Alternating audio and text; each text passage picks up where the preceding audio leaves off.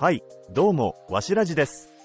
このラジオは、子供が寝静まった後に、パパが本音を話すラジオとなっております。皆さんこの7月の3連休、どうお過ごしでしょうか？私は連休前日の金曜日の夜に、2022年のアメリカ映画、ザリガニの鳴くところを見ました。原作はアメリカのベストセラー小説のようです。映画は Amazon プライムでご覧いただけます。どんな映画か説明したいのですが、非常に説明が難しい映画です。自分は謎解きミステリー映画かと思って興味を持ち、実際に見始めてみたら、良質なラブロマンスを見せられたような感覚でした。とはいえ、簡単にご説明すると、ざっくりあらすじ。この先、一部ネタバレがありますので、ご注意ください。舞台は1960年代、まだ人種差別などがある時代。とある田舎町で若い男性の死体が発見される。その容疑者とされたのが、ある女性で、その女性は、町の中で、湿地の娘と呼ばれていた。娘と弁護士の会話から、娘の過去が回想される。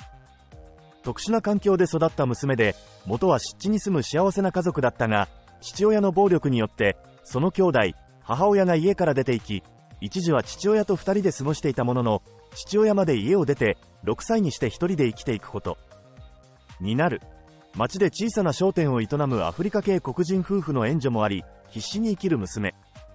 町の学校に行くも、字も読めず、周りに馬鹿にされ、学校を一日で逃げ出す娘。娘は思春期になり、子供の頃の顔見知りの男性と再会し、その男性から字や計算などを教わり、読書などに没頭する。いつしか、その男性と自然と恋に落ちる。しかし、その男性も大学に入学するため、町を出ることになる。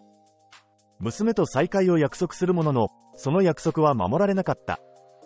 その後、5年ぐらいが過ぎ、別の男性と出会う。その男性は、家柄も良く、町の人気者だった。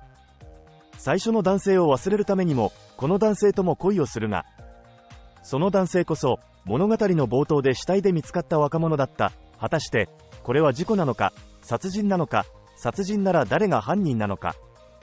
ざっくりお話しするとそんな感じの内容です。感想。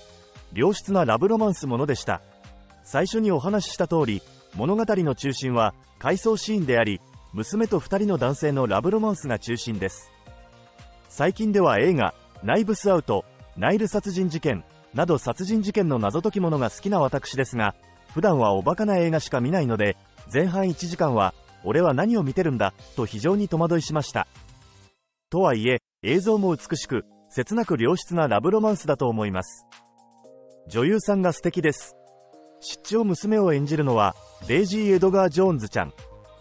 アン・ハサウェイを少しマイルドにしたような、垂れ目のお目目パッチリ系のイギリスの女優さんです。